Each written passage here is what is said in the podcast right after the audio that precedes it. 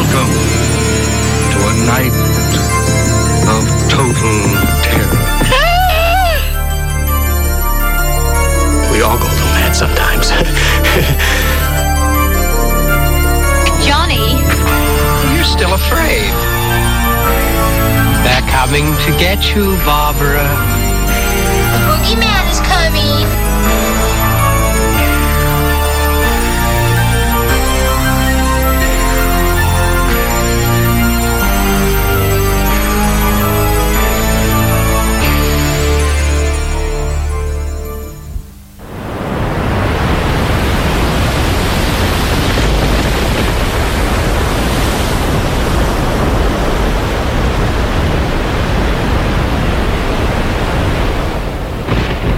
Bonjour à tous et à toutes.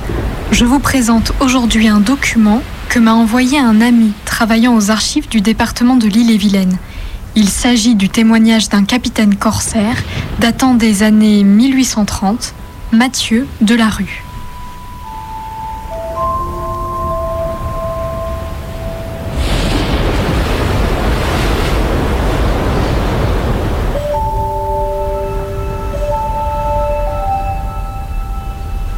Nous voguions dans la brume depuis maintenant quelques jours. Notre réserve d'eau potable était déjà sérieusement entamée et nos outils étaient trop abîmés pour pouvoir nous localiser convenablement. Pensez-vous, si j'avais su que ce traître jetterait à l'eau notre sextant, notre boussole, nos cartes et tout le reste, je l'aurais abattu dès le premier jour. Le ciel était caché, nous ne voyions même pas les étoiles. Or, nous devions accoster dans un port, quel qu'il soit, où nous allions mourir de soif ou seulement de faim, si nous parvenions par miracle à trouver de l'eau douce. Même si nous venions à être obligés de nous rabattre sur un port anglais, je crois bien que j'aurais été prêt à me rendre.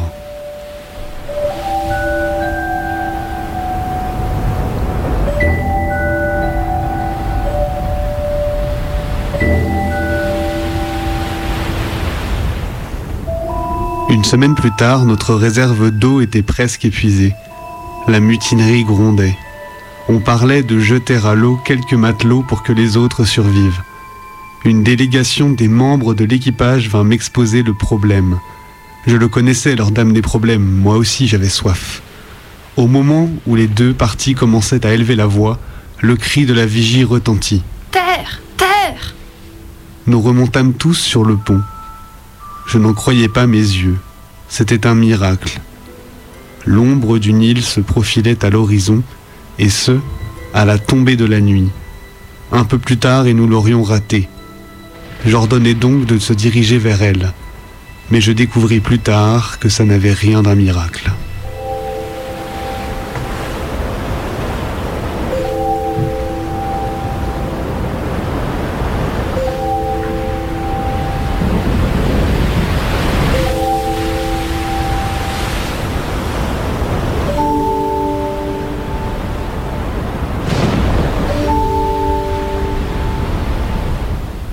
Nous arrivâmes à une ou deux lieues de cette île enveloppée de brume.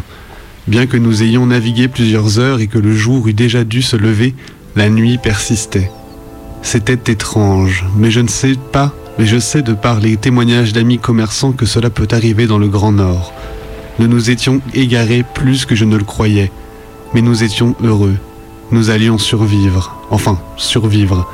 Si c'était un port non français, nous allions être faits prisonniers mais les prisonniers pouvaient tout de même boire. Les matelots étaient pris d'une motivation incroyable. Seul un vieux loup de mer restait à l'écart, comme d'habitude, taciturne. Il se leva et vint m'adresser la parole. Je me souviens de ces mots exacts. Mon capitaine, cette île est l'île de Lamos, porte lointaine.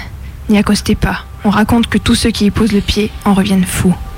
Je répondis Tu es sénile, vieil. Nous avons besoin d'eau et de vivre dans tous les cas ou nous mourrons. Plutôt braver la mort que périr de soif et de faim. N'est-ce pas, mes braves Mes hommes acquiescèrent.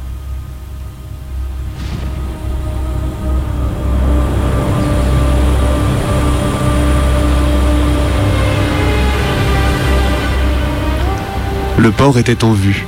Il me rappelait de manière incompréhensible mon port natal de Saint-Malo. Peut-être était-ce le climat qui m'était familier.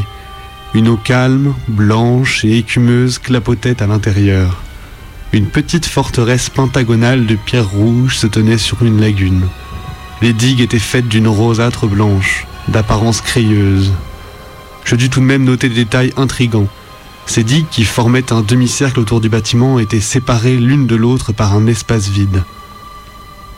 De plus, la forteresse ne semblait pas avoir de vocation défensive, sa position était absurde. Mais je fus surtout frappé par le silence régnant en ce lieu. Aucun bruit.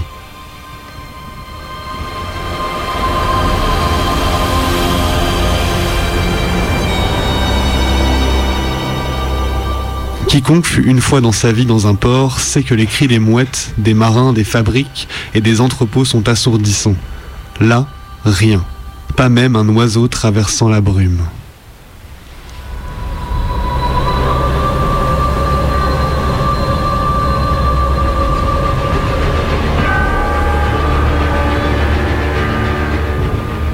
Nous entrâmes dans le port et jetâmes l'ancre. Avec quelques hommes, je partis dans une chaloupe explorer ce silence. Nous ne découvrîmes rien dans le port. Aucun navire, aucune marchandise, même pas d'eau. Ainsi nous devions nous enfoncer dans le pays. Fort heureusement, celui-ci était verdoyant. Des pâturages s'étendaient devant nos yeux, mais point de clôture. Au loin, un volcan fumait. Cela ne me rassurait pas. Un prisonnier mahométan de Java m'avait raconté des histoires au sujet de ces volcans. Aucune ne se terminait bien pour les îles susmentionnées. Après quelques heures de marche, nous entendîmes derrière une colline des gargouillements, comme si un sauvage s'essayait de parler sans avoir appris le sens des mots qu'il prononçait. Restant sur nos gardes, nous continuâmes à avancer. Nous vîmes des jeunes filles laver leur linge dans une eau boueuse. C'étaient elles qui, en parlant, émettaient de tels bruits. Nous les accostâmes, nous présentant comme des étrangers affamés. Malgré nos différences de langage, nous parvînmes tout de même à nous faire comprendre. En fait, leur parler ressemblait à du grec ancien que je comprenais grâce à ma jeunesse studieuse à, Louvain, tout en laissant l'impression de n'être qu'un horrible patois déformé et gargouillant. Je compris que l'une d'elles était la fille du roi de cette île, Antipatès, le contre-parleur. Elle nous mena au palais.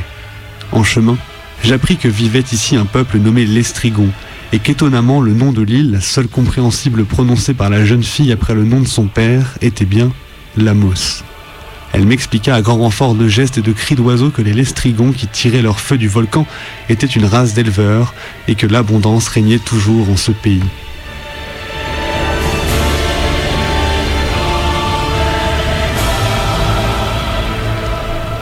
Le palais fut décevant.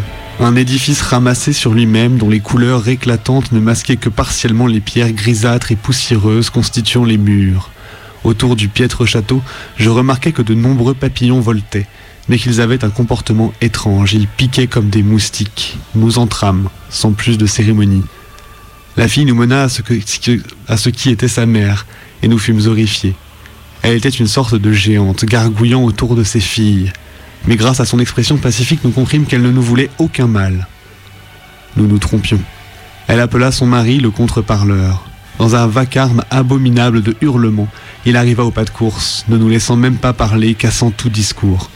Aussitôt, appant l'un de mes compagnons, il en fit son dîner. Nous partîmes le plus vite possible vers la crête, mais le roi lança un cri à travers son palais. En l'entendant, les lestrigons accoururent de partout à la fois, par milliers, non semblables à des hommes mais à des géants. Lorsque nous rentrâmes de nouveau dans le port, poursuivis dans la nuit par ces ogres, nous nous précipitâmes sur la chaloupe, puis sur notre navire.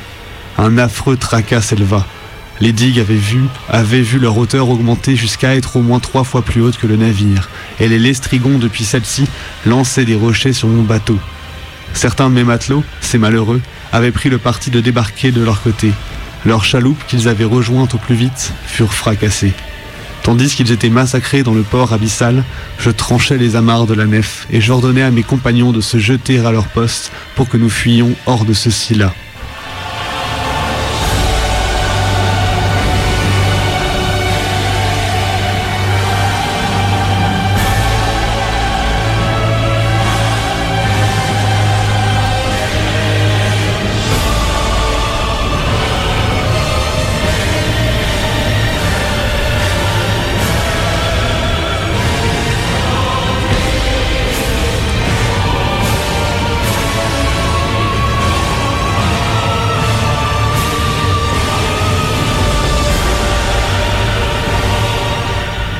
Le vieux matelot, une fois que nous fûmes assez éloignés de Télépile, porte lointaine, vint me demander inquiet. Capitaine, l'eau et les quelques aliments que vous rapportez, en valait-il la peine? J'avais envie de le, marcher, de le faire marcher sur une planche, mais j'avais un besoin absolu de tout mon équipage, ayant déjà beaucoup perdu de mes braves marins.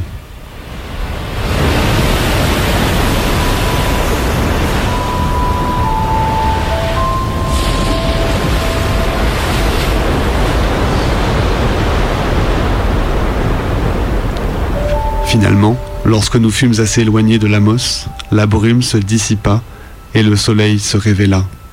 La nuit était terminée. Nous avions de l'eau et de la nourriture. Nous allions peut-être pouvoir rejoindre un port.